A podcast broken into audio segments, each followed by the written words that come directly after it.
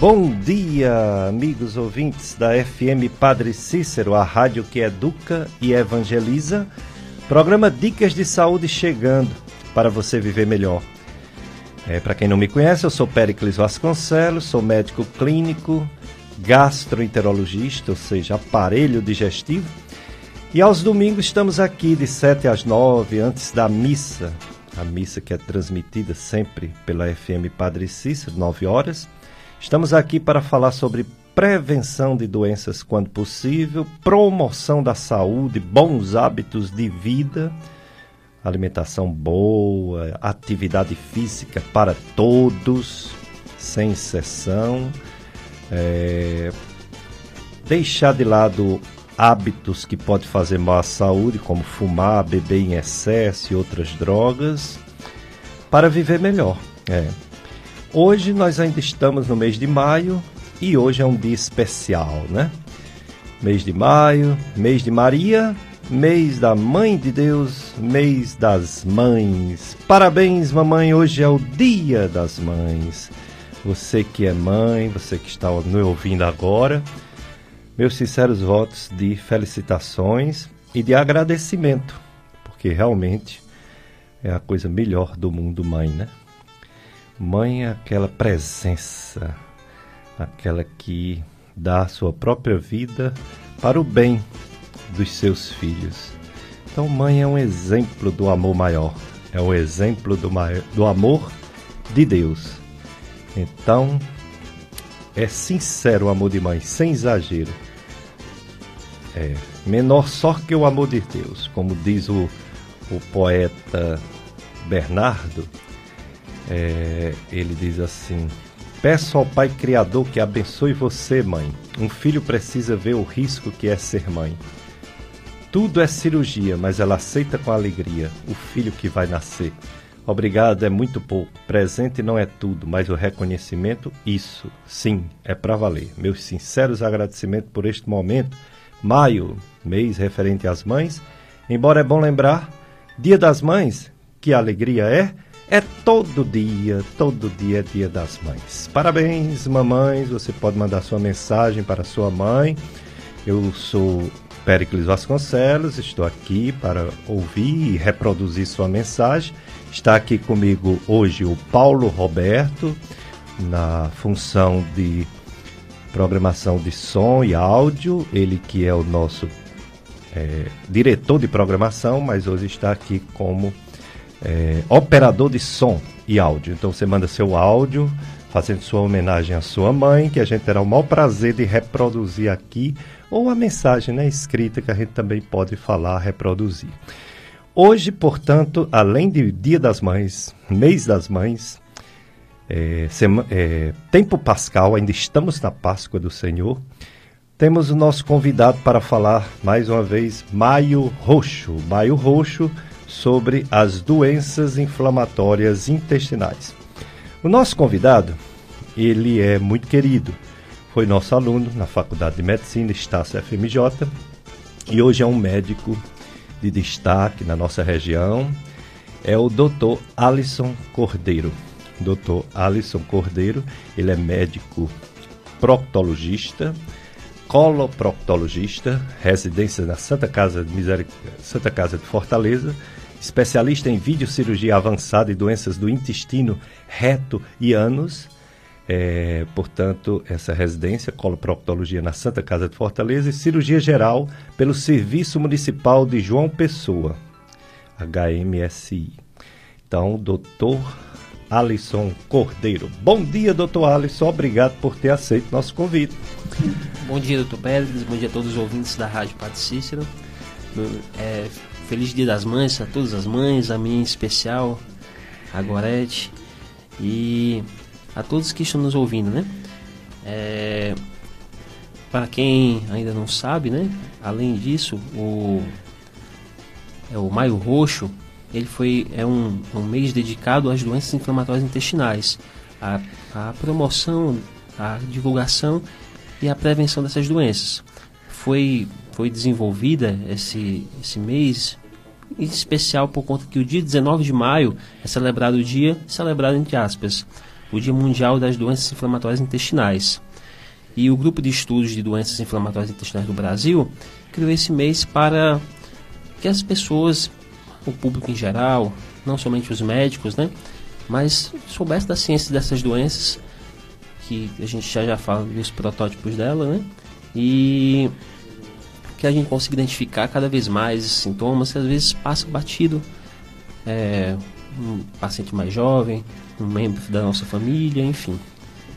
E vamos conversar sobre outras doenças da coloproctologia em geral também. Com certeza. A especialidade do doutor Alisson Cordeiro Moreira é coloproctologia. Então ele vai falar sobre doenças do intestino, vai falar sobre doença do reto, do ânus, falar de hemorroidas, várias colites, vai falar do câncer coloretal nesse programa de hoje. Você pode participar mandando, enviando perguntas para o 3512 2000. Tanto é o telefone que você liga, quanto é o, o telefone que você acessa o WhatsApp da FM Padre Cícero.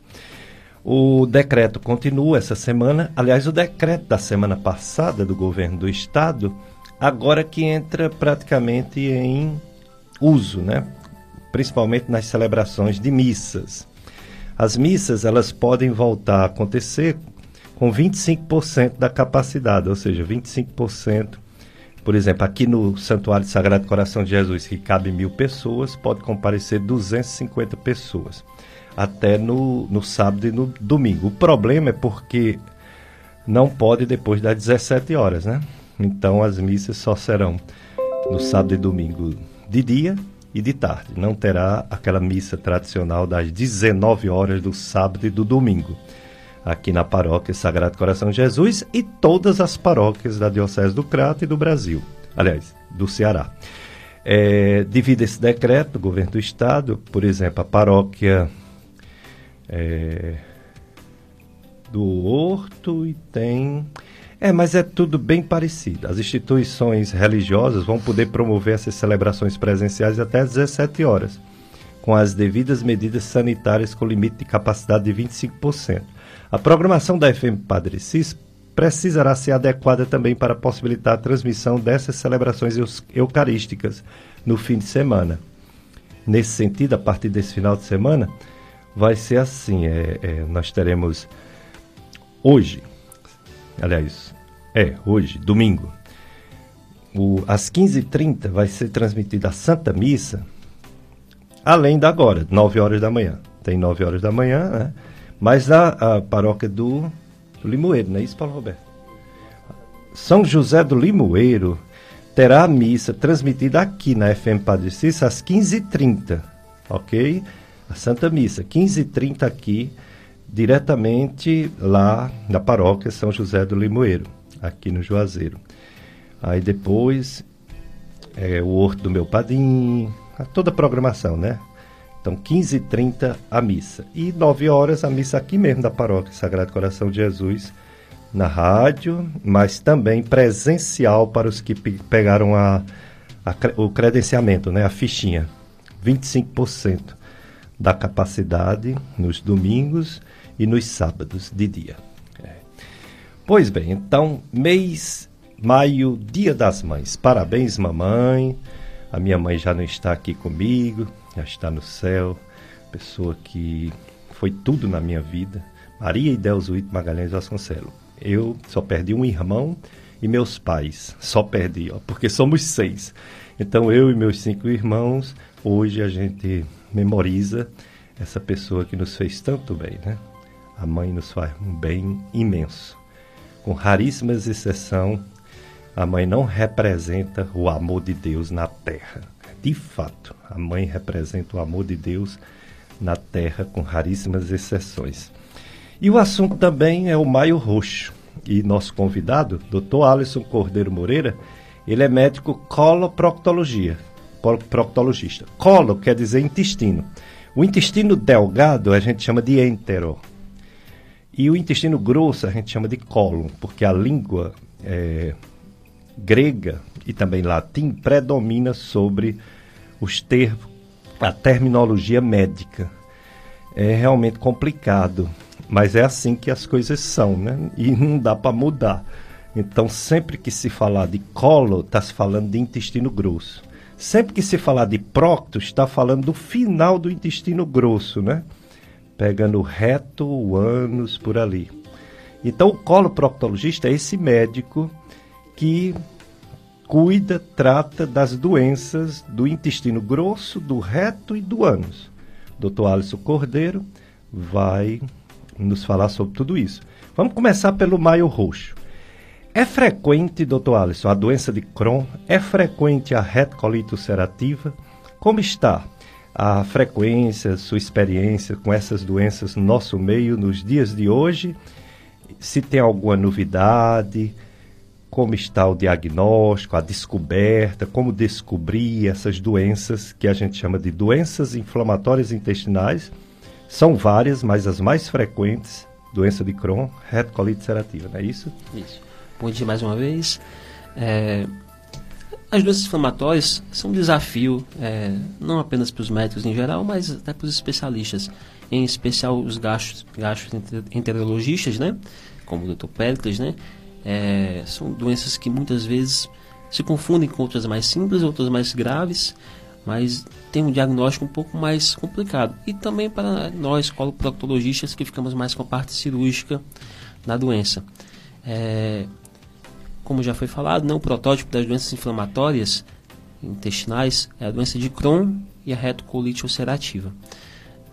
Bem, é, ambas têm uma sintomatologia bem parecida, com exceção da doença de Crohn, que pode acometer desde a boca ao ânus, com apresentações mais simples, como afta, ou até mais graves, né, como estenose, perfuração espontânea, claro, após várias crises de inflamação, é, ou pode abrir como fístulas, abscessos perianais. E os sintomas mais comuns são perda de peso, dor abdominal, é, enterorragia, que é as fezes com sangue, né? excesso de flatulência, desconforto abdominal. Então, é, é algo que o clínico e o coloproctologista devem se atentar, é, principalmente quando o paciente tem uma está na faixa etária é, mais ou menos típica dessa doença. A doença de Crohn acontece em pacientes mais jovens, de 15 a 30 anos, e a retocolite é algo assim, dos 20 aos 40 anos, e tem um segundo pico dos 50 aos 70 anos, mas é menor. É... Sobre a prevalência e incidência dessas doenças, são relativamente incomuns, certo? É... Mais comuns em países desenvolvidos, ou seja, países do hemisfério norte, Estados Unidos, Europa, Austrália na Ásia também, e no Brasil vem crescendo. Não se sabe se pela industrialização ou se pelo acesso a meios diagnósticos, né? Mas cada vez, cada ano vai aumentando um pouco mais esse, esse índice, né? Para ter noção, no Brasil varia um pouco, de 10 a 50, depende do estudo, de 10 a 50 casos em 100 mil. Nos países desenvolvidos como os Estados Unidos, de 100 a 150, mais ou menos por, por 100 mil habitantes, né? Então, tem, tem essa forte relação com o desenvolvimento do país onde esse indivíduo está. Então, como, essa, como acontece essa doença? A fisiopatologia é muito complexa e pouco definida ainda. Muitas vezes a gente define ela como é, idiopática, né, que não tem uma causa definida. Mas ela é multifatorial. Uma coisa que a gente sempre tende a levar em conta na história clínica é se um familiar já tem esse diagnóstico, né? seja de retocolite ou doença de Crohn, é uma coisa que, junto com os sintomas que, que o paciente vem nos apresentar, a gente é, já começa a raciocinar sobre esse diagnóstico. E o diagnóstico também, além, claro, dessa importância da, da história, do exame físico, né? E dos sinais e sintomas do paciente, é, a gente tem uma gama de exames, né? Que, quando bem relacionados, né? Exames de fezes, exames de sangue e a colonoscopia, no caso da coloproctologia, e dos gastos, claro, dos clínicos que realizam esse exame, a gente consegue realizar biópsias e, de uma forma mais objetiva, diagnosticar essa doença, claro, né? associando com o que a gente já tinha falado. Bem, e o tratamento, falo logo, a gente. Bem, é, depois a gente detalha mais o tratamento. É, o motivo dessa maior incidência, você colocou aí pistas. Uma é a, o acesso, né? Antigamente esse exame colonoscopia nem tinha pelo SUS, né? Hoje tem. E também as pessoas que faziam particular pelos convênios eram poucos, hoje são muitos, né? Uhum. Será que é isso mesmo ou tem um outro motivo científico para o aumento da incidência dessa doença de Crohn e dessa retocolite? Tem, como eu falei, países industrializados, né? Como eles têm é, mais alimentos industrializados, por assim dizer, mais alimentos com conservante, é, uso, uso, excessivo do tabaco, né? apesar que isso não é, não é um parâmetro, porque os países subdesenvolvidos também têm um, um índice elevado de tabagistas, né? Mas tudo isso está sim relacionado ao aumento dessas doenças. Como falei, multifatorial, né? Pode estar relacionado à alimentação, à genética, ao, ao tipo do, do, genética do paciente. Em que sentido? Descendentes de judeus, eles têm uma maior índice de doença inflamatória do que os é, africanos, do que os, os asiáticos. Geralmente os judeus têm um índice maior de doenças inflamatórias. É, é, algo é bastante complexo falar do que causa doença inflamatória. Mas sim, é multifatorial. A grande, essa grande dependência da genética do paciente, a predisposição a essa doença, e os hábitos alimentares, a, ao sedentarismo também, tabagismo, tudo isso tem a ver. O excesso de, de proteínas, é, não só isso, mas pode estar relacionado, mais relacionado com, com o aumento do câncer de colo, né?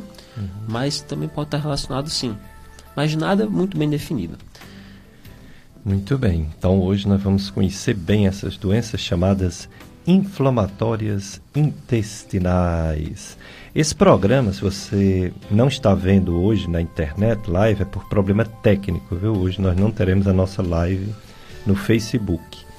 Mas se você está ocupado, ocupada, agora não pode assistir, você pode ver em outro momento no site do Tony Santos. Tony Santos é o nosso é, colaborador, ele trabalha aqui também, é radialista, faz o programa O Som do Brasil, todos os domingos, 13 às 15 horas, 13 às 16, aliás.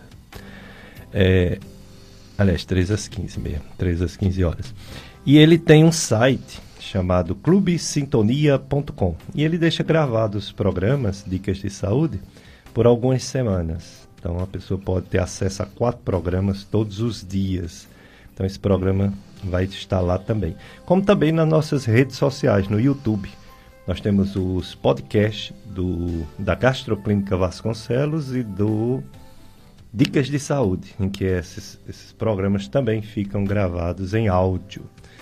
Festa de Nossa Senhora de Fátima 2021. Hasteamento da bandeira foi no dia 3 de maio. É, todo dia tem essa festa que vai até o dia 13 de maio, dia de Nossa Senhora de Fátima. É, de tem o leilão virtual, né, às 18h30 todo dia. Tem a novena e missa. Essa vai ser no dia 11. Dia 12, após a novena, será cantado o canto de Maria ao pé do altar e a peregrinação da imagem de Fátima no setor do Lameiro. E no dia 13, a grande solenidade presidida pelo nosso bispo diocesano, Dom Gilberto Pastana. É, e o, o, o pároco, Padre Aureliano Gondim. É uma missa, aliás, a missa que o Padre Aureliano Gondim vai fazer é, na, é 8 horas da manhã. E a do bispo diocesano, a festa de encerramento da festa, a missa de encerramento da festa de Nossa Senhora de Fátima, é ao meio-dia do dia 13 de maio e a peregrinação da imagem de Fátima, né? Pela, pelo centro, pela matriz da igreja, da, do santuário. É a festa Nossa Senhora de Fátima 2021. Hoje o assunto Maio Roxo, mas também Dia das Mães. Você que é mamãe, aceite nossos agradecimentos e parabéns pelo dia de hoje, mamãe. Reconhecemos sua importância. Reconhecemos que, embora tenha ótimos pais, os pais não são tão presentes quanto as mães, de uma forma geral, generalizando, vamos dizer assim, né? Generalizando, a presença materna é muito mais do que a presença paterna. E isso vem da vocação, a vocação que Deus dá à mulher para ser mãe. E mãe dedicada, e mãe amorosa, e mãe que sabe cuidar. Como é bom, né? Ter uma mãe que se dedica aos nossos problemas, nossa vida, nossos cuidados. Então, como diz um outro poeta aqui, tem tantos poetas que sabem falar, né? O Mário Quintana, ele diz assim: são três letras apenas, mãe. As desses nome bendito, três letrinhas nada mais, e nelas cabe o infinito, e palavra tão pequena, confessam mesmo, confessam mesmo os ateus, que és do tamanho do céu e apenas menor do que Deus. É, mãe por Mário Quintana. E o nosso convidado de hoje é o Dr. Alisson Cordeiro. Ele é coloproctologista, está falando sobre o mês Maio Roxo, que é sobre as doenças que são as doenças inflamatórias intestinais. Ele falou um pouco já sobre a doença de Crohn, que pode ser desde a boca até o, o, o ânus, né? Falou sobre a retocolite ulcerativa, que ela é do intestino grosso, mas que pode dar algumas manifestações sistêmicas, mesmo sendo localizada no intestino grosso. E falou sobre um pequeno risco que tem dessas doenças é, causarem câncer. Embora eu estava vendo um artigo assim dizendo que pelos cuidados, pelo exame de colonoscopia pelo menos de dois em dois anos, em vez de aumentar o, as mortes por câncer está é diminuindo, porque são pessoas que fazem um rastreamento, né? E quando encontra pólipo, é retirado. Doutor Alisson, o câncer de intestino, que infelizmente está aumentando no mundo, ele tem prevenção, né? Se encontrar esse pólipo e ele for removido, não é isso? Isso mesmo, doutor Pérez. É, a colonoscopia é um, é um método de rastreio eficaz para, doença, para o câncer de cólon. Diagnóstico e rastreio e diagnóstico, claro. Por que rastreio? É, a gente consegue pegar a partir de faixas etárias, é, mais, mais, pacientes mais jovens, e retirar esses pólipos, que provavelmente, se esse pólipo fosse tornar maligno, o tempo mais ou menos é de 5 a 10 anos dentro da fisiopatologia desse, desse pólipo para ele se transformar numa lesão maligna. É. Então, se a gente consegue, durante um exame, é, faz a ressecção desse pólipo ainda pequenininho, claro, é, sendo bem, o exame tem que ser bem indicado, está na faixa etária, existem alguns critérios, claro, para a gente solicitar o exame, não é em qualquer pessoa. Já já a gente fala disso também. Isso. Mas a colonoscopia pode sim prevenir e, de certa forma, tratar um, um, um câncer, né? É, quando a gente indica colonoscopia, rastreio geral, o SUS indica 50 anos, a Sociedade de Coloproctologia, as sociedades americanas europeias, a partir de 45 anos, alguns países 40 anos, quando tem uma maior incidência de, de câncer, que dependendo dos países, como o nosso, é a terceira causa, terceira ou quarta causa, dependendo do país. E se é homem ou mulher, claro, tirando os cânceres não melanomas. Então, partir dos 45 anos, se você não tem nenhum sintoma, é indicado fazer uma colonoscopia a cada 5 ou 10 anos, certo? A depender dos sintomas. Caso haja um pólipozinho, um displasia de baixo grau, que é um pólipo benigno, a gente repete a cada 5 anos, aliás, um ano, depois a cada 5 anos, caso, caso seja indicado. Ah, sim, eu, eu também prefiro fazer a cada 2, 3 anos a colonoscopia para ter uma margem de segurança. Mas, é, de forma, em literatura, 5 anos é um tempo de rastro, quando a colonoscopia é bem feita, vai até o, I, até o SEC, até o ilho terminal, foi realizado biópsia, a gente consegue ter uma, uma, boa segurança nessa, nessa questão de prevenção do câncer de colo, né? É, quando há sintomas, né, no caso mais, mais comum, é hematoquesia, que é as fezes com sangue, é indicado a gente fazer, claro, é, indicar um pouco mais precoce esse, esse exame.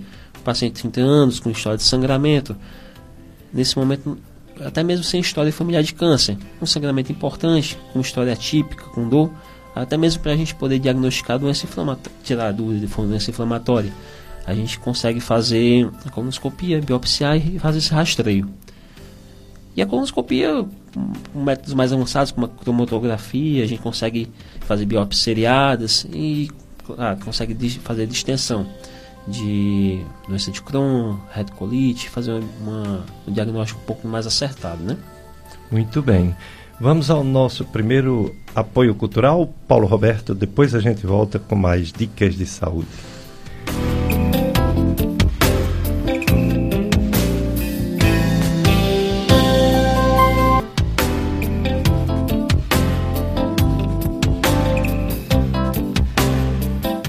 Pois é, Dia das Mães, nosso desejo de felicitações a todas as mamães. Estão chegando as primeiras mensagens.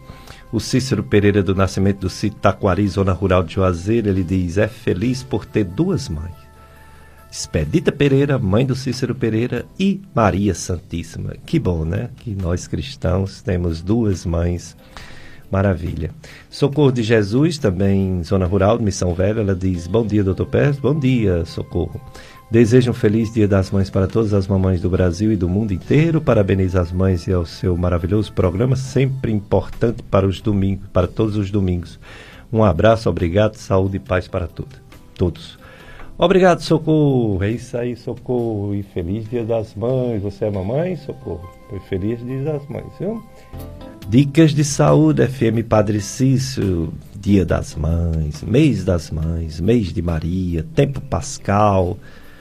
E nosso convidado, Dr. Alisson Cordeiro Moreira, é médico coloproctologista, é cirurgião de intestino e veio falar sobre o Maio Roxo.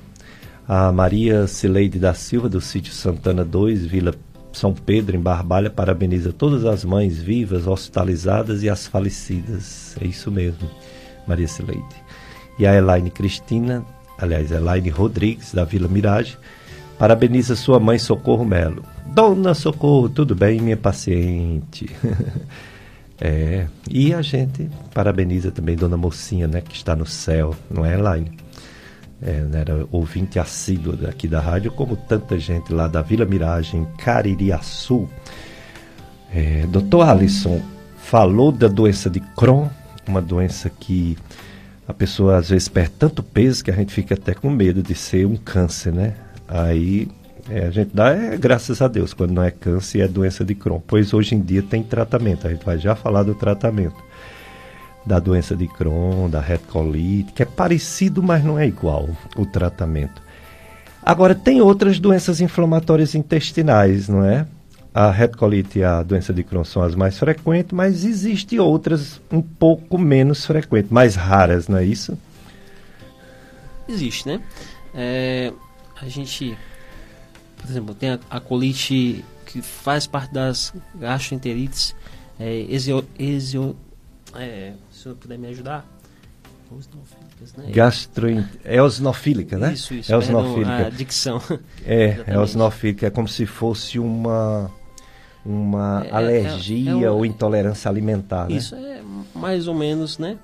É, nesse, nesse, nesse é, espectro, né? Quando tem IgE, IgE elevado, é muito mais complexo relacionado à alimentação. Pacientes que têm certa intolerância a determinado tipo de alimento, como o leite, não é bem intolerância à lactose, né? Mas pode ser, pode ser assim definido. Você pode fazer alguns testes, vai ter elevado esse IgE elevado, né?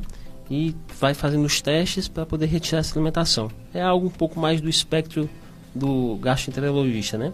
Isso. É, mas enfim, as colites idiopáticas sempre são mais ou menos tratadas como as a doença de Crohn e a retocolite até realizar a biópsia e você conseguir direcionar o tratamento. Mas é algo que foge um pouquinho mais do escopo cirúrgico, né? É um pouquinho mais clínico. Mas todas elas se apresentam de forma parecida. Do abdominal, diarreia, a constipação é menos frequente, mas pode ter esse. É, tá no meio do caminho, tem episódio de constipação alternado com diarreia, enfim. Tem uma outra também que sai um pouquinho dessa linha de é, doença inflamatória intestinal, até do maio roxo, mas que existe em alguns grupos populacionais, a colite isquêmica, né? Como é a colite isquêmica? A colite isquêmica, né? Ela se encaixa em determinados pontos, né? Pode ela pode ser aguda, com oclusão arterial aguda, que, que alguns vasos que irrigam o intestino. é, pode ser uma forma mais crônica por conta da aterosclerose, os vasos vão diminuindo o calibre por conta do envelhecimento, da formação de placas de, de cálcio nos, nas artérias, e a, e a trombose. A trombose venosa pode causar também algo parecido. Em determinados pontos do intestino, né, que são mais susceptíveis a, a baixa irrigação, onde vai pouco sangue no intestino, no intestino grosso. Normalmente na flexura esplênica e no, na transição reto-sigmoide. São locais onde essas, esses tipos de, de essa fisiopatologia, por assim dizer, isquêmica, pode acometer com mais frequência. E o que acontece? Vai menos sangue, acaba que isso pode causar uma certa inflamação, certo deixa a mucosa do intestino doente, e aí isso pode causar tanto a isquemia, mais na frente necrose, perfuração, né? É, são eventos que podem ser até mesmo fatais. No caso da no, no oclusão, oclusão arterial aguda, que pode causar infarto do intestino, pode perfurar e ter mortalidade elevada, 60% algumas vezes. É verdade. Necessidade é. de cirurgia de urgência, enfim. É. Mas não é bem um, um tipo de doença inflamatória, né? Entendo. É, uma, é um evento isquêmico mesmo, Vascular, como, um, né? um infarto, né? É mais de, de vaso sanguíneo do que de mucosa. Né? Isso é.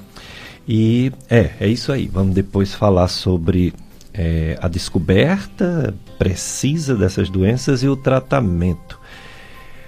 Clube dos, do- de Amigos da FM Padre Cícero, porque levar a palavra de Deus ao mundo é a nossa missão. E a cada dia que passa, a providência divina favorece amigos e amigas para colaborar com o reino de Deus.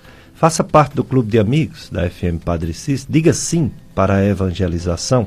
Entre em contato com o Clube de Amigos em horário comercial e faça parte desta corrente do bem. Atualize seu cadastro, tire suas dúvidas e faça seu cadastro através do contato do clube.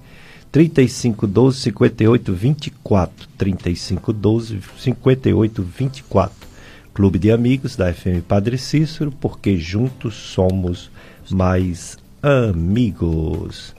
Dia das Mães, parabéns mamãe, a, a vocês toda consideração, todo reconhecimento de nós filhos. Tanto a mãe de Deus, né, que é a nossa mãe também, Maria Santíssima, quanto a mãe de cada pessoa. Porque mãe, mãe só, a gente só tem uma, né, na terra. mãe só tem uma, né? E é verdade. A mãe só tem uma. Ela que tem vários filhos, às vezes, né? Seja é, biológico ou seja do coração. Os netos, por exemplo, são filhos do coração das vovós, né? As vovós são mães duas vezes. Maravilha. Doutor Alisson, intestino, a colonoscopia é o exame padrão ouro, né? Para descobrir como você já falou aí. Agora, e a doença de Crohn? Quando ela não está no intestino grosso? Se ela estiver no ilho, finzinho, pode ser que chegue lá na colonoscopia. Mas se ela não estiver no finzinho do ilho, se ela estiver no jejum, no, por exemplo, no duodeno, no estômago, como descobrir a doença de Crohn? Quais os exames, doutor Alisson? Muito bem, né? A retocolite, ela é restrita ao cólon. Né? Ela é uma doença mais ou menos aditiva do ânus até o cólon direito, né? É. É restrita à mucosa e que parece, tem sintomas parecidos com a doença de Crohn, mas é, na questão anatômica ela é restrita ao cólon.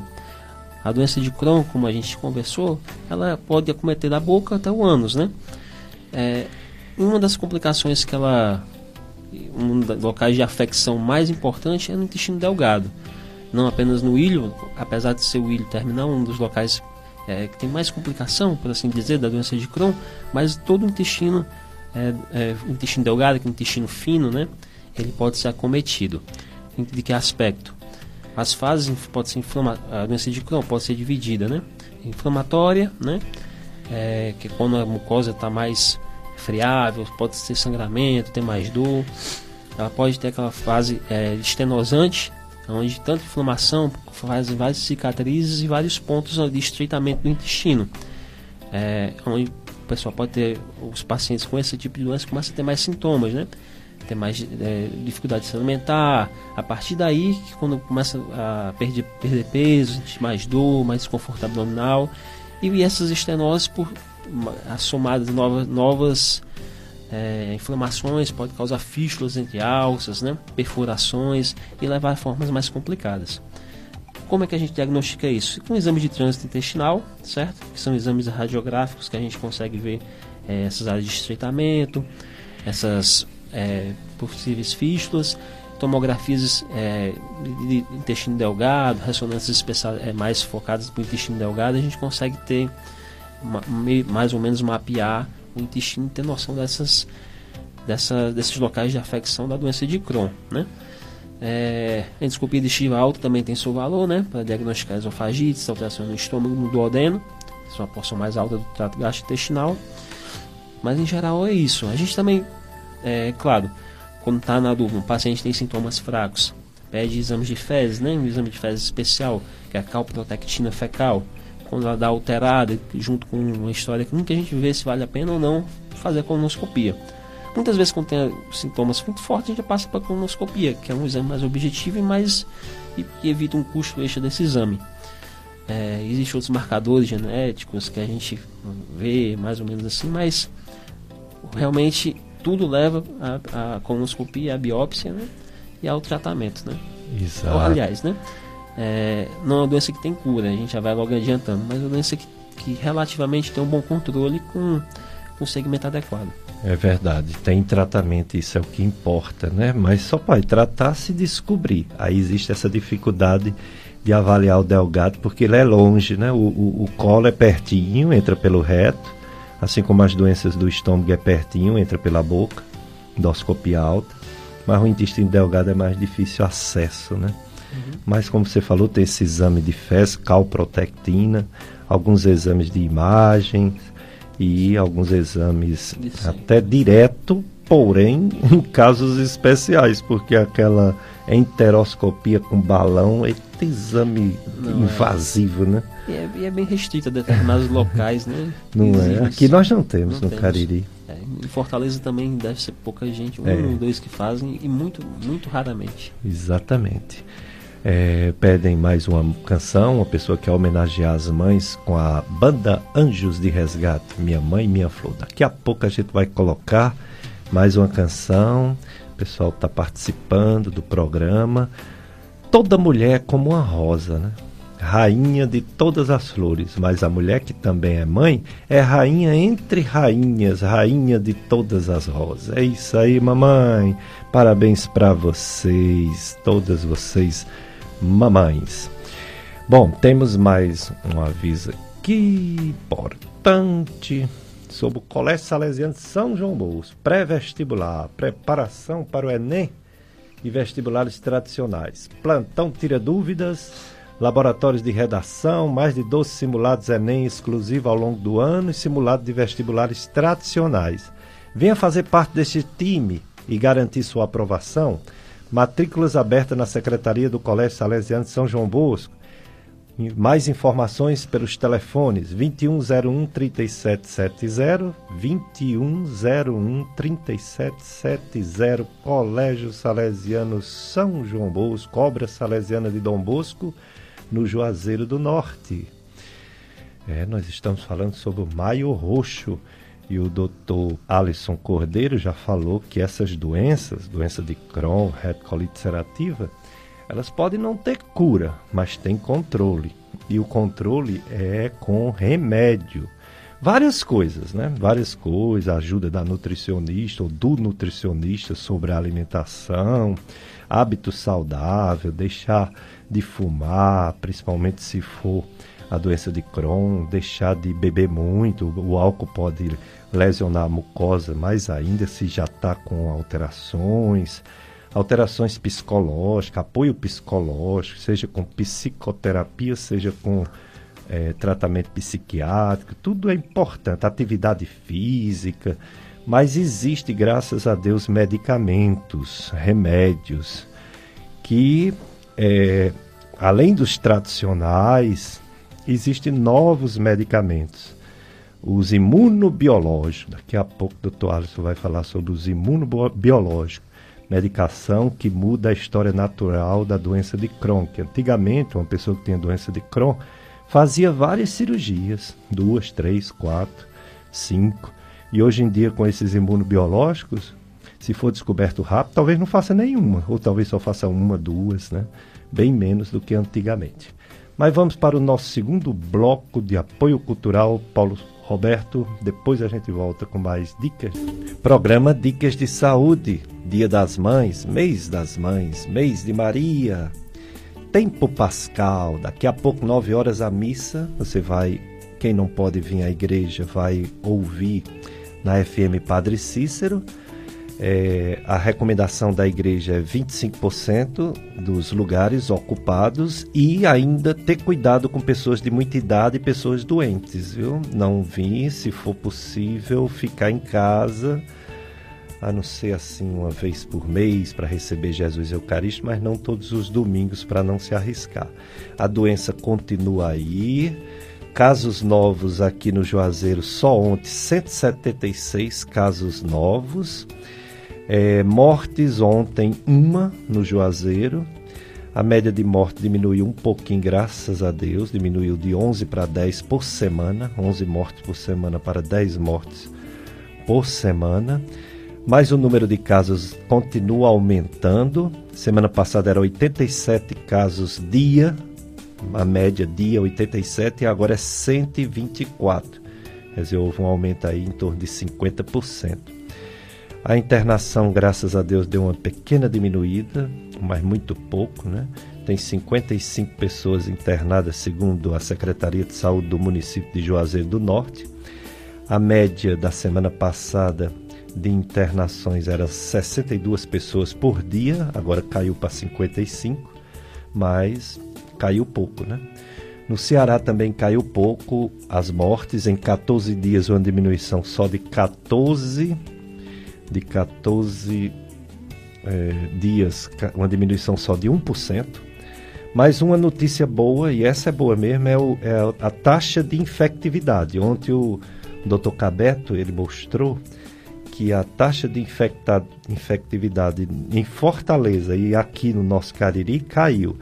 Ainda está complicado em algumas regiões do Ceará. É, está complicado Sabe aonde? No Sertão Central, aqui pertinho, viu? Tá complicado, sabe aonde? Quixadá, Quixeramobim, aqui pertinho. A taxa chega a 1,2, quer dizer, uma pessoa contamina mais de uma. 100 pessoas contamina 120. Aqui no, no, no Juazeiro, aqui no Cariri, 0,99. Significa que 100 pessoas passa para 99. Quando está abaixo de 1, a doença está diminuindo. Quando está acima de 1, a doença está aumentando. A melhor taxa foi Fortaleza, 0,88. Aqui foi 0,99. Sobral foi 0,95. Sertão Central 1,2, muito ruim. E Litoral Leste, Jaguaribe, zona de Jaguaribe, 1,06. Então, Aqui, pelo menos no Cariri, está diminuindo, graças a Deus. Mas muitas, muitos casos. Muitos casos, o hospital quase lotado, praticamente lotado. Vamos ter cuidado, pessoal. Continuar o uso de máscaras, distanciamento social, se possível. Vamos cuidar de cada um, vamos cuidar das, dos nossos familiares. Vamos cuidar da nossa mãe, que ainda está viva, do nosso pai, quem tem avô, quem tem avó. Vamos cuidar não levando esse vírus para casa, ok? E o nosso assunto de hoje também é Maio Roxo. E agora nós vamos falar sobre o tratamento dessas doenças. Em alguns pontos, doutor Alisson Cordeiro, a, a, o tratamento é parecido, né? Porque a, a, doença de Crohn, a retocolite ulcerativa, ela tem muita, muitas coisas em comuns, tanto que elas são estudadas às vezes como uma doença só, doença inflamatória intestinal. Depois é que algumas particularidades têm umas diferenças, né? Mas evoluiu muito. Como está o tratamento da doença inflamatória intestinal, doutor Alisson? Pois é, doutor Pérez. É, até hoje, né? Passa um bom tempo o paciente ainda sendo tratado de uma forma é, como, que, como que para as duas ao mesmo tempo, até fechar o diagnóstico com mais precisão, até, até mesmo em centros um pouco maiores. O tratamento, é, como a gente comentou, são doenças que não têm cura. Uma exceção, a retocolite, há certas exceções que a gente fala mais na frente, né? Sobre hum. cura da retocolite. É. É, mas em geral é um tratamento que é um pouco laborioso, depende muito de paciente para paciente a resposta. Existem vários fluxogramas, né? É, onde a depender da, da, apresentação clínica, depender de como o paciente está, seu estado nutricional, a gente vai fazer uma série de associações das medicações, sejam derivados salicilatos, né? As terapias é, com corticoide, que serve para resgatar o paciente que está em crise ou não, é, usar imunomoduladores, os imunobiológicos, que são, são de fato um grande avanço essa, no tratamento dessas doenças, que conseguem modificar o curso da doença, melhorar a qualidade de vida desses pacientes e evitar é, recidivas, evitar complicações. No caso da doença de Crohn, paciente que já tem, por exemplo, né? É. é um série, várias crises, já tem presença de estenose intestinal, enfim, já foi submetido a uma cirurgia ou duas por conta de, de perfuração, fístula intestinal, acaba que essas medicações conseguem controlar um pouco mais a doença. Claro que esses pacientes que têm várias complicações, obviamente eles respondem, já têm uma tendência de responder mal mas são casos à parte. Mas seja como for, os antagonistas do é, TNF-alfa, anti-interleucinas, existem vários medicações imunobiológicos modernos que conseguem dar uma qualidade de vida melhor para esses pacientes. É, claro, um, dos fatores que a gente acabei que eu pulei na frente, né? São as, as desbioses intestinais, né? A alteração da flora intestinal também está relacionada à fisiopatologia dessa doença porque remove uma camada protetora do intestino, né? Que acaba que deixa mais suscetível à descamação e à inflamação da mucosa. Então, fazer usar uso de prebióticos e é, pré e probióticos, né? E mais os modernos simbióticos também, determinadas marcas que também está em estudo, né? Se há benefício nessas doenças, isso pode melhorar um pouco o funcionamento do intestino desses pacientes quando estão em uso das medicações de fato para tratamento dessa doença são as medicações são caras, é, exigem, claro, é, seja o apoio do seu plano de saúde ou mesmo do SUS. O SUS é um grande parceiro desses pacientes porque os, os imunobiológicos são caríssimos, medicações realmente de uso é, poucas pessoas conseguem ter acesso de forma particular. Então o SUS realmente dá uma grande força para esses pacientes. No caso da retocolite, também usa as mesmas medicações, né? Sempre aquele curso, né? Os indutores, os corticoides, os imunobiológicos. E a gente acaba que, a medida da evolução dos sintomas, o paciente não responde, e depende da extensão dessa doença, a gente consegue pensar em realizar uma cirurgia que é a colectomia total, né? A proctocolectomia total, em alguns casos, né? Com a, a, realmente, quando você tira todo o colo, a retocolite acaba. Muitas vezes a gente tira até pertinho do ânus, poupando apenas o esfíncter e faz uma cirurgia que a gente é uma cirurgia bastante uma cirurgia complexa, mas é possível fazer inclusive por videolaparoscopia, que é fazer a colectomia total com a confecção daquela bolsa ileal, que a gente faz um reservatório e faz anastomose é, ilioanal, né? O reservatório. Nesses casos, quando você retira o colo, a retocolite ela é curada, né? Claro, ainda tem um fator genético, seus filhos ainda vão ter, só porque você tirou o colo, isso não vai mudar os seus genes, né? Mas realmente complicações dessa doença não vai ter. A doença de Crohn, um pouco mais que a retocolite, também apresenta muitas formas, eh, mas normalmente não abre com formas perianais, que são as fístulas e abscessos. A gente deve tratar essas fistulotomias, essas fístulas, esses abscessos, é, de forma definitiva na doença de Crohn a princípio, não. Se o paciente não tiver o diagnóstico, a gente deve apenas drenar, deixar aquele, aquele trajeto orientado, tratar com antibióticos e diagnosticar o paciente. Não adianta, e claro, quando diagnosticar uma doença inflamatória, tentar tratar essa doença inflamatória para que não haja novamente formação de novos fichos abscessos. Não adianta tratar o abscesso e não tratar a doença inflamatória. É verdade. É, você falou aí sobre a colectomia, a retirada do intestino grosso, que cura a retocolite ulcerativa.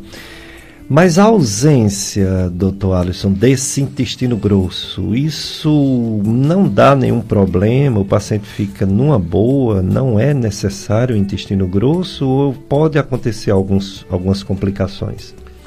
É uma cirurgia de grande porte, né?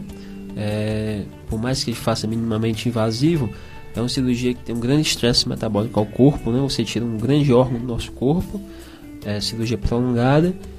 E sim, quando você reduz o, o cólon, o cólon lentifica o trânsito intestinal.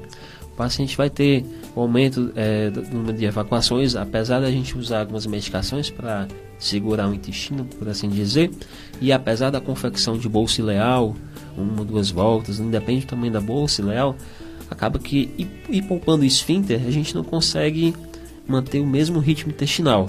Entendi. Vai acabar que você vai se alimentar, vai ter urgência, pode ter casos de diarreia. Então, não é isento de complicações. E por isso que não é cirurgia que é indicada a partir do diagnóstico. Se diagnostica a doença retocolite e a gente logo indica a cirurgia. Muito pelo contrário. É muito tempo até a gente indicar essa cirurgia para esse paciente. E a doença de Crohn Muitas vezes você precisa fazer esse tipo de cirurgia também, mas ela não cura a doença. A gente e nem sempre é o mesmo mesmo segmento do intestino. Às vezes é uma porção do jejum, às vezes é o ilho, às vezes é o colo, às vezes é, pode ser um pouco mais de uma coisa somada à outra.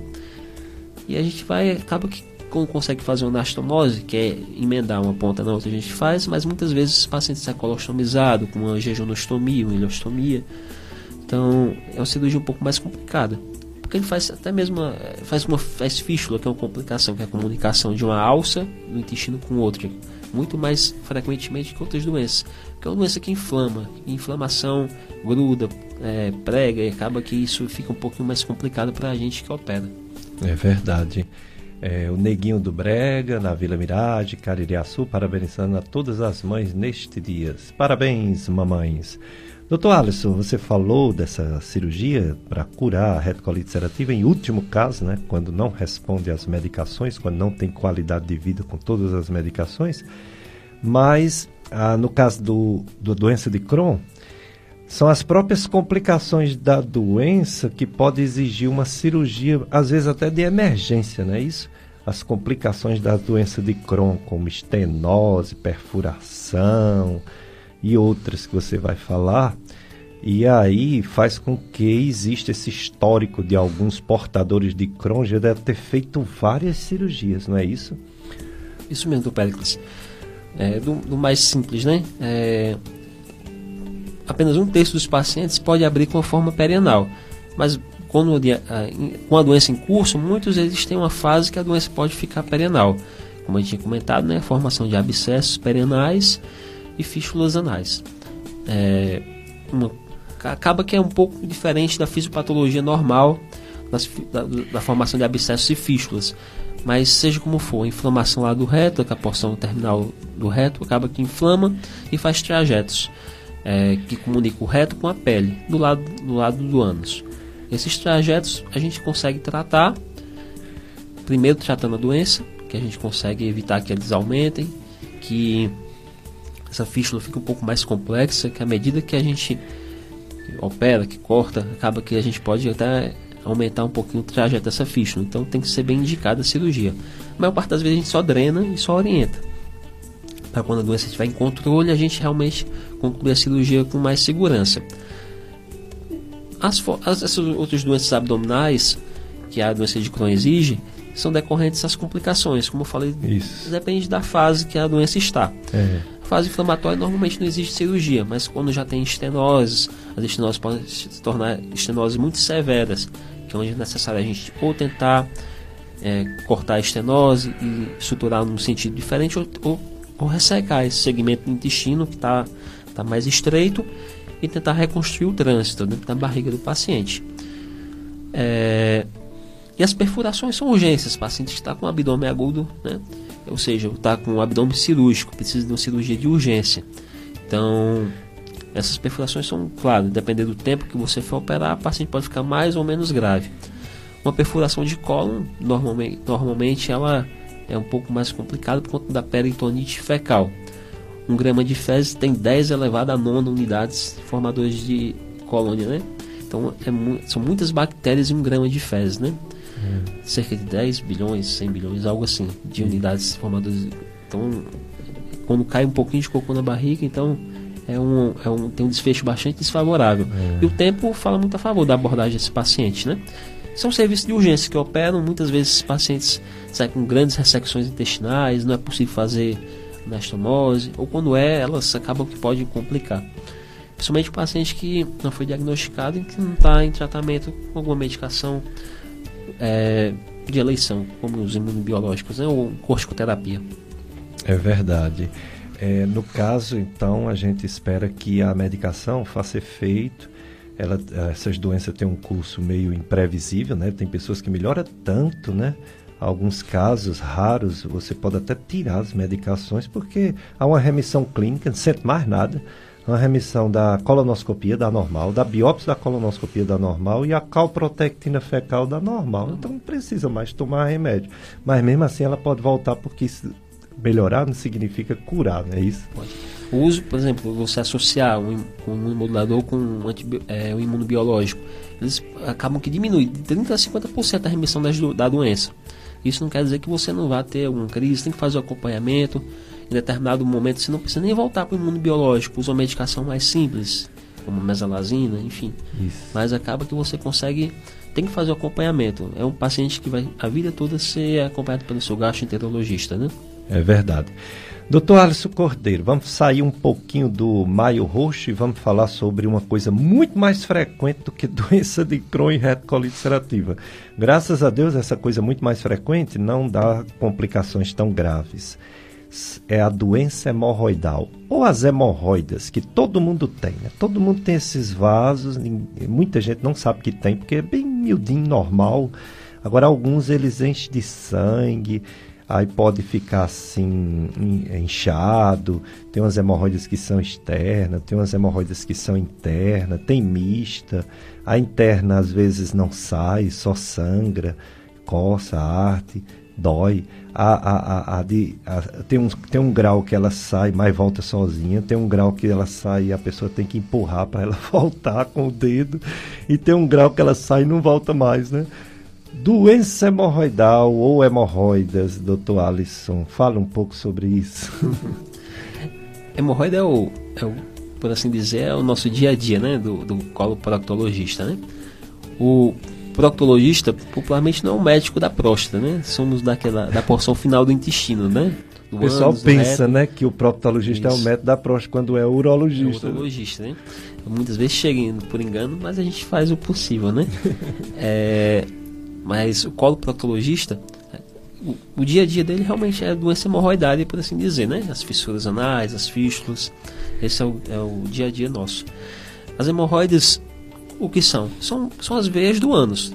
Todo mundo tem hemorroidas, né? São as veias do nosso ânus. É, tem o, tem o plexo, né? Que são as veias internas, as veias externas, né? Qual, qual o grande problema? Muitas vezes elas podem dilatar ou podem sangrar. Então, nesses momentos que a gente chama de doença hemorroidária, que é na dilatação ou no sangramento dessas, dessas veias do ânus, que são as hemorroidas. Popularmente eu chego, tô com hemorroidas, né? Mas o ideal seria doença hemorroidária, né? Por assim dizer. É, bem, e como é que se apresenta? As hemorroidas externas são aqueles os carocinhos que a gente sente, que são cobertos pela, pela, muco, pela, pela pele do ânus, né? Até o anoderma. Então, elas podem ser mais ou menos por ali, são no plexo externo. São as que a gente sente um pouquinho mais, sente aquele carocinho no ânus. Elas, elas sangram menos, mas elas complicam com mais dor, que elas são as mais propensas à trombose hemorroidária, que é quando ela fica bem durinha, é, como realmente um caroço bem endurecido e doloroso, que realmente leva o paciente à urgência, às vezes com necessidade até mesmo da gente evacuar o coágulo com procedimento cirúrgico na hora. Mas com o uso de algumas medicações mais modernas, a gente está cada vez precisando menos desses procedimentos, né? É, e as hemorroidas internas, que é onde a gente entra naquela classificação mais clássica, né? É, as hemorroidas internas elas sangram mais porque elas são apenas revestidas pela mucosa do reto. Apesar de ser uma mucosa que já tá, foi, já foi criada, já foi com o tempo, né, pela embriologia, pela evolução, foi desenvolvida para suportar evacuações mais endurecidas, mas às vezes elas, quando estão bem dilatadas, acabam que sangram. É, e como é que a gente vê essas hemorroidas internas? A grau 1 a gente não tem como ver, né? Ela, aliás, é uma hemorroida que pode, quando está dilatada, sair e voltar sozinha, né? aliás, fica só interna. A grau 2 que vai e volta sozinha. Uhum. A grau 3, a gente tem que botar o dedo para ela voltar para dentro. E a grau 4 não, não volta. Então a hemorroida que está lá dentro do reto, do ânus, ela sai e fica lá fora, que é a grau 4. Essa é eminentemente cirúrgica, né? Grau 2, grau 3, a gente consegue ainda, principalmente a grau 2, consegue fazer ligadura elástica. E a grau 3, a gente depende, uma mais específica a gente consegue fazer ligadura. Mas também, a maior parte das vezes, quando responde as medicações, que são os flebotônicos, né? Os flavonoides, uhum. murcham, a gente tem que também indicar a cirurgia. Pode ser feito por outro, uma coisa que se equivale à ligadura seria a cirurgia por laser também, né? Uhum. Exige material especial, usa um, aparelho especial que a gente como queimasse a hemorroida, né? Usando um aparelho a laser. E a cirurgia eh, existem diversas técnicas, né? Desde a, técnica aberta, que é um que tem o menor índice de recidiva, e a, a técnica grampeada, que são hemorroides circunferenciais maiores, essas hemorroides grau 3, 4, hemorroides mistas, que são as essas grau 3, 4, junto com hemorroidas externas, né? Então a classificação basicamente é essa, as internas de 1 a 4, né? Senão um aqui fica dentro, dois aqui sai e volta sozinho, três aqui volta com, a, com, a, com o dedo, quando a gente tem que empurrar para dentro, e grau 4 não volta. As externas são classificação à parte e as mistas tem as duas. Então, pelo que eu entendi, vou falar para ver se o pessoal que está ouvindo entende e se eu errar você me corrige. A mais simples, grau 1, é, e, e, a hemorroida externa sem trombose, uma pomada, umas orientações alimentares para não ter fezes ressecadas. A grau 2, aí já pode ser necessário fazer uma ligadura elástica pelo próprio proctologista. O grau 3 às vezes. E o grau 3 para 4 e as hemorroidas trombosadas, tratamento cirúrgico. É por aí? Mais ou menos. Né? é, a dieta, claro, a gente sabe quando come bem, quando não come, né? A constipação, a diarreia, o esforço evacuatório, assim como a obesidade, a gravidade, que faz com que aumente a, a pressão sobre essas veias, faz com que elas dilatem. Assim como a alimentação, é, com, com, popularmente o pessoal come pimenta, bebida alcoólica, tudo é, isso faz com que essas veias irrita, dilatem né? e aumente os sintomas, né? eu vou só complementar um pouco mais os sintomas. Além disso, né, tem o desconforto perenal desses, desses carocinhos lá e tem o sangramento, que são as fezes com sangue. Normalmente as hemorroides têm um sangramento indolor, sangra sem dor. Por isso que a gente tem que examinar direitinho para poder diagnosticar outras doenças. No hum. caso, uma doença inflamatória ou mesmo um câncer de colo, né? É. Que é menos provável, mas pode estar nesse escopo, né? E sim, o tratamento é por aí um grau 1 pode sangrar tanto quanto um grau 4, né? Mas depende muito de caso para caso. A gente, precisa, consegue fazer a ligadura do grau 1 também. Então, o tratamento tem que ser individualizado. Entendo. Certo? A gente consegue. O, o, grande modificador de doença, por assim dizer, são as algumas medicações, né? Que são os flavonoides, são esses é, venotônicos, que eles ajudam realmente a diminuir as hemorroides. As pomadas ajudam também a diminuir também os sintomas, né? Que é o prurido, o desconforto, o ardor quando há. E tudo isso associado junto com melhora na atividade, na, nos hábitos de vida, né? Uma dieta melhor, uma atividade física. Tudo isso consegue ajudar esse paciente conseguir controlar sua doença. Ou vai até a gente para indicar, quando for o caso, né, algum procedimento para curar o paciente. Dicas de Saúde, FM Padre Cícero, a rádio que educa e evangeliza mais um bloco cultural para depois a gente voltar com mais entrevista com o Dr. Alisson Cordeiro.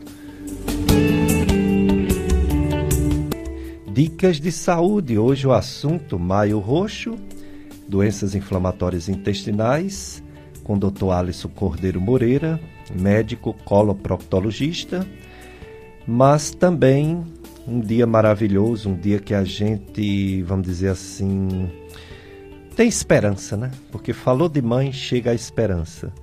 Nossa mãe fez o seu papel, a minha mãe fez o papel dela, a mãe de meus filhos faz o papel dela, a mãe de Deus fez o seu papel e o mundo só tem esperança por causa da mulher, das mães, da vocação à maternidade, que é uma vocação muito mais concreta do que a paterna, pelo menos no geral.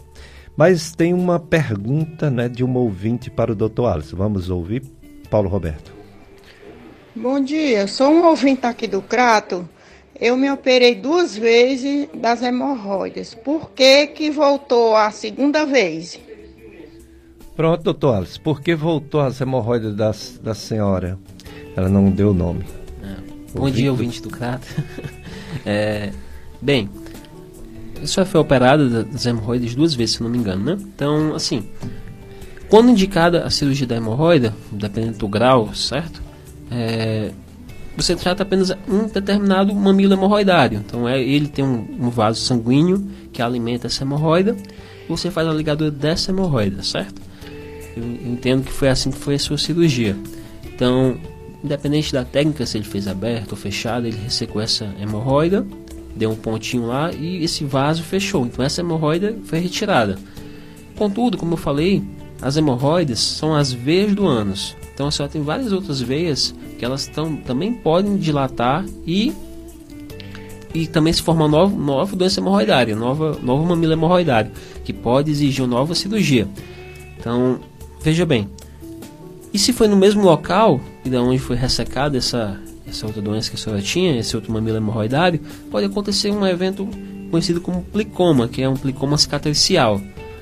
Como a pele do ânus é circunferencial, né, pode sim fazer como se fosse uma cristazinha um pouco maior.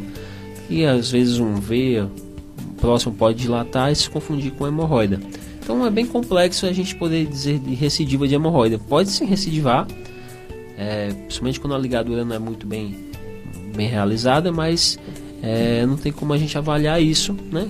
Porque pode ser apenas uma recidiva ou pode ser uma lesão cicatricial.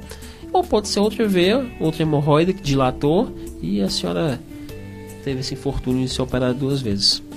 É, as coisas, é, vamos dizer, a tendência individual, né? A pessoa já tem uma tendência, faz um tratamento, seja com remédio ou seja com cirurgia, melhora, mas a tendência existe. Aí no futuro o problema volta, não é a, a, a, o vaso que foi extirpado, que foi retirado na cirurgia, que volta. Uhum. Volta o problema que a pessoa já tem tendência. Então ela Isso. tem que ter muito cuidado nas evacuações.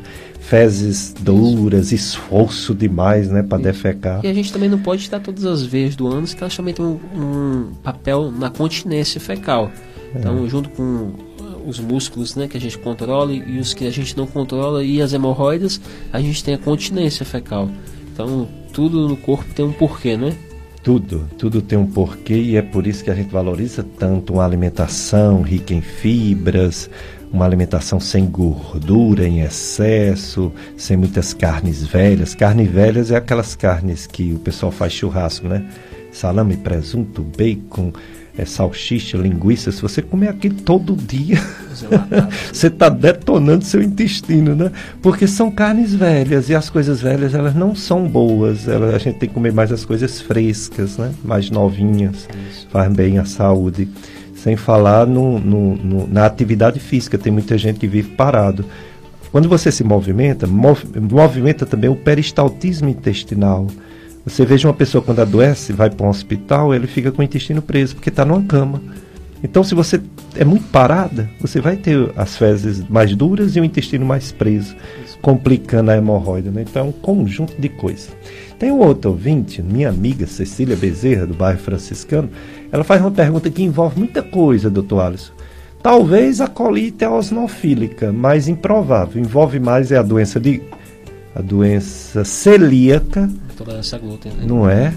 E a, a, a, alergia à proteína do leite de vaca, alergia alimentar, intolerâncias, etc. Vamos lá. Bom dia, bom dia Cecília Bezerra, sou ouvinte assíduo desse programa maravilhoso, obrigado. Feliz Dia das Mães para você e todas as mães, Cecília. Ela gostaria de saber se a intolerância ao glúten, ao amendoim, aos crustáceos estão relacionadas às doenças inflamatórias intestinais e se a alergia ao amendoim, à proteína do leite, também. É, bom dia, Cecília. Né? Na verdade, não, não, estão bem não estão relacionadas às doenças inflamatórias intestinais, né?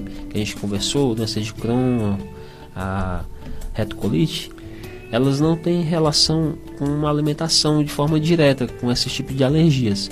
Mas essas alimentações, quando o intestino ele não tem uma enzima para digerir o leite ou não tem uma enzima capaz de, de tolerar o glúten, acaba que isso inflama o intestino e causa como se fosse uma doença inflamatória do intestino, mas não a do rol que a gente está conversando, certo?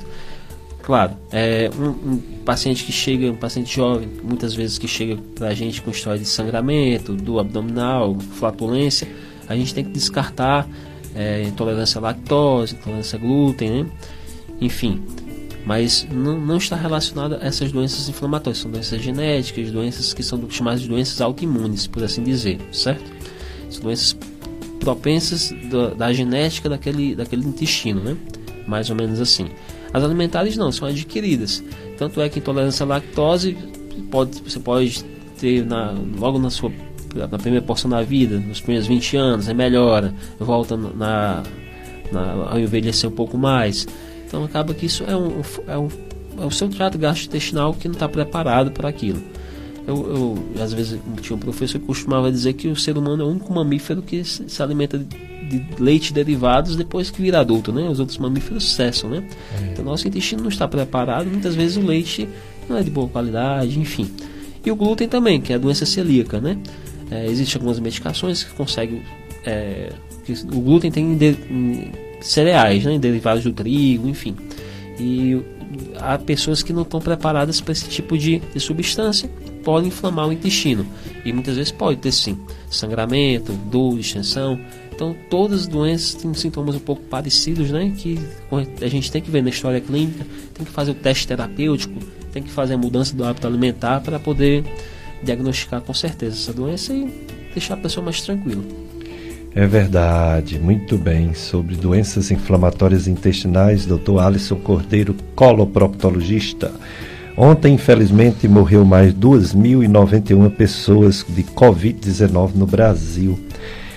É, isso dá uma média, uma média por semana, a média dia, né? Olha a semana, mas divide por 7 para dizer a média dia, de 2.131 mortes. Na semana passada tinha mais até, então houve uma diminuição de 15%. Já em número de casos, teve um pequeno aumento. Ontem houve 63 mil, mais de 63 mil casos novos, que dá uma média de mais de 60 mil casos novos por dia, mais 7% do que 14 dias atrás. Então, se está diminuindo o número de mortes, está estável e até talvez aumentando o número de casos, por isso que a gente tem que ter muito cuidado. É, em relação à vacinação, a vacinação é, no Juazeiro, no, no Ceará, no Brasil e no mundo, ela está avançando, graças a Deus. Mas é aquela coisa, né? Impossível você vacinar a população toda, né? O mundo todo está tendo essa dificuldade. Então é, a gente tem que fazer a nossa parte, né? os cuidados, principalmente máscara e distanciamento social. Juazeiro já vacinou mais de 58 mil pessoas, mas a segunda dose, que é a que conta mais, 21.275. A primeira dose ela dá uma proteção de pouco mais de 25%. A segunda dose dá uma proteção de 51% se for a Coronavac. 51%. Então, não dá para descuidar. Não dá para achar porque tomou duas doses ou uma que está protegido, que não está. A vacinação a nível de, de Brasil, a gente pode se dizer tranquilamente que, é, apesar de ser o quinto país que mais vacina, ainda é pouco. Ainda é pouco. Apenas é, menos de 9% da população tomou a segunda dose. E pouco mais de 16% tomou a primeira. É, tem dia que vacina mais de um milhão de pessoas, mas tem dia que vacina bem menos. Tem dia que vacina 500 mil, 600 mil. Isso ainda vai longe, né? Ainda vai o mês todo, o, o ano todo e entrar talvez no próximo ano para pegar toda a população. Ainda mais tem a população que não pode ser vacinada porque não foi testada a vacina, né? Os que têm menos de 18 anos e em alguns países quem tem menos de 16 anos. Aqui no Juazeiro já está vacinando a partir de 60 anos de idade. Então procure os lugares de postos de vacinação, principalmente o ginásio é, poliesportivo, o, eles também colocam no shopping. Então se vacine, quem tem 60 anos ou mais e quem tem alguma comorbidade, ou seja, alguma doença, né? Obesidade mórbida, diabetes descompensado, qualquer doença, cirrose hepática, é, você tem o direito também de receber logo essa vacina. Então, mesmo quem não tem doença nenhuma, só o fato de ter 60 anos já dá direito aqui no, no Cariri, aqui no Juazeiro. Em Fortaleza já está com 59 anos, o pessoal se vacinando. E é, as vacinas, os resultados, a gente espera que seja como acontece em alguns países já. A média de morte em Israel, país Israel, é duas mortes por dia. Isso é muito bom comparado com o que já foi anteriormente, né? Porque Israel, ela, ele tinha uma, apesar de ser um país pequeno, um país que tem menor do que, por exemplo, a Bahia, né? Mas ele tem uma população que estava tendo muitas mortes. Aí houve uma redução e é isso que a gente espera que aconteça. Do pico maior de Israel para hoje é apenas é, 1%. 1% só de morte comparado com o pico em que chegou a, a morrer é, por dia 715 pessoas. Hoje morre duas. O Reino Unido é outro grande sucesso o Reino Unido está uma, uma, uma, média de morte dia de 22, num, pai, num, num conjunto de países que tinha em torno de, de mais de 1.200 mortes por dia. Estados Unidos está começando a melhorar a situação com a vacinação em massa. É, Estados Unidos está melhorando bastante, está em, 20, em 18% do pico, ou seja, de mais de 72% a menos do que no tempo que estava a chamada onda. Essa onda que está no Brasil, essa onda que está na Índia. A Índia está no pico, o Brasil está saindo do, do pico da segunda onda. E a gente tem a esperança das vacinas evitar evitar a segunda onda. Então, quem tem 60 anos ou mais, procure os postos, aliás, procure a, a Secretaria de Saúde aqui no ginásio poliesportivo para se vacinar. É, Doutor Alisson Cordeiro, suas considerações finais e gerais sobre o maio roxo, doença inflamatória intestinal, é, e depois você vai dizer quais são os lugares que você atende. Mas que dizer à população, quem está nos ouvindo, que dizer sobre essas doenças inflamatórias intestinais no sentido de conscientização? Muito bem, doutor Pérez, né? Mais, mais uma vez agradecer aqui o espaço, né? É, lembrar que esse mês é um mês para é, conscientizar, um mês para fazer com que as pessoas conheçam essas doenças que, apesar de serem relativamente incomuns, mas que acometem inúmeros brasileiros que têm certa dificuldade, muitas vezes, de acessar o serviço de saúde. Em Fortaleza, a gente presencia é, pacientes que vêm do interior, inclusive aqui do Cariri, para serem tratados lá, por conta da dificuldade do, do, do, acesso a essas medicações, principalmente o acesso às medicações. E lembrar que o dia 19 é o dia dedicado a essas doenças, né? 19 de maio. Doenças que a maior parte das vezes a gente consegue tratar muito bem com as medicações, mas algumas vezes tem um desfecho é, desfavorável. E até pior mesmo do que o câncer colo retal, né? É, porque são doenças que são é, depende muito do, do, indivíduo, depende muito da forma que ela se apresenta. São doenças autoimunes. Essas doenças às vezes são muito fortes, causam perda de peso, o paciente toma medicações muito que são causam imunossupressão, inclusive são um grupo de risco da Covid também, né? Esses pacientes é, que são considerados imunossuprimidos. Enfim, o que, de, que deixa de mais importante, não somente para as doenças inflamatórias, mas para toda a população em geral, é a questão do, do, do cuidar. Tanto cuidar da alimentação, quanto cuidar da atividade física. Todos esses meses é, que tem durante o ano, para a gente lembrar de determinada doença faz com que a gente lembre de, de um, do todo, né? Para que a gente consiga se cuidar.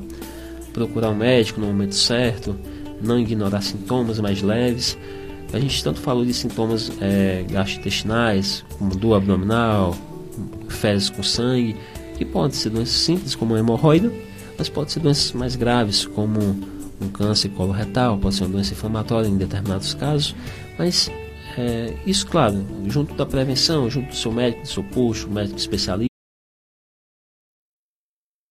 nessas épocas, né? Enfim, e a colonoscopia, é, pacientes que não têm nenhum sintoma, né? O acesso ao SUS é a partir dos 50 anos, esse exame. A gente indica a partir dos 45 anos pelo rastreio do câncer coloretal, que a gente consegue identificar pólipos, outras doenças de forma mais precoce e fazer a extirpação dessa doença. E, claro, diagnosticar quando o paciente tem algum sintoma gastrointestinal, doença inflamatória, enfim, ou mesmo diagnosticar uma lesão já tumoral. E se o familiar tiver com 40 anos no diagnóstico prévio, a gente orienta 10 anos antes, né? Entre outras coisas. Então, a grande mensagem é o cuidar-se, né? Muito bem. É, o doutor Alisson é, Cordeiro, ele atende tanto no Cariri, Juazeiro do Norte, como também em Fortaleza. Aqui no Cariri, quem quiser fazer uma consulta com o doutor Alisson ou uma cirurgia, quais os locais, doutor Alisson, atende? Pronto. Eu atendo na Gastroclínica Vasconcelos, né? Na rua Padre Cícero, 675? 675, número. 3511-0305, telefone de contato. Isso. Tem, tem, a gente bota no Google Alisson Cordeiro, tem a Gastroclínica também. Atendo na Clínica da Mulher também, na, na Rua São José. Rua São José. É. é. Rua São José, é, ali, do, pertinho hospital, né? do Socorro, da Igreja do Socorro, isso, pertinho isso. da da Provida Endoclínica. Isso. E atende e opera também no Hospital Samarino também. San Marino, Isso. ali pertinho do hotel, do hotel Verdes Vale. Verdes Vale. Né? Mas, alguns dias aqui, alguns dias em Fortaleza. É, é vai aumentar os dias aqui, né? Estou em migração para o Cariri, mas está tendo em Fortaleza também. Muito bem. Então, suas considerações finais aos ouvintes da FM Padre Cícero, nesse Dia das Mães, dia tão especial, hein, doutor Alisson? Primeiro, é, parabenizar e agradecer é, tanto por cuidar de mim, é da minha mãe, né? A dona Gorete, hum. que deve estar nos ouvindo. É, com minhas falecidas avós, Iva Dalva e Maria Luísa, que já estão olhando, olhando por nós lá no céu, né? E agradecer o espaço e deixar para mensagem para todos, né? Não apenas esse mês, é, como são doenças específicas, você provavelmente não deve ter, mas tendo lembrado de se cuidar, prestar atenção nos sinais precoces e, claro, é, nunca deixando de procurar um médico é, com sintomas um pouco, não falo menos importantes, mas uma orientação já ajuda, uma mudança dietética, não deixar para amanhã que a gente pode tentar cuidar hoje e evitar que piore. Seja mesmo uma pequena hemorroida, que se você não tratar vai ficar grande, vai sangrar, ou seja uma outra doença que pode se tornar uma doença um pouco mais complicada. No, do, no caso do câncer, a gente consegue ter sucesso na boa parte dos pacientes, operando quando operando uma lesão primária, uma lesão inicial, mas lesões mais avançadas acaba que a gente não tem muito o que fazer, né? Então assim, é o, é o cuidar, é a mensagem que a gente deixa hoje aqui, né? E parabenizar as mães de todos que estão nos ouvindo aqui. Obrigado. Muito obrigado, doutor Alisson. Obrigado também, Paulo Roberto, aqui conosco. Você ouvinte. Mas vamos, antes do, do, encerramento, vamos deixar o pedido musical que foi feito, né? Banda Anjos de Resgate, Minha Mãe, Minha Flor, dedicado a todas as ouvintes da FM Padre Cício e os ouvintes também que tem mamãe. Abraço para todos, feliz Dia das Mães.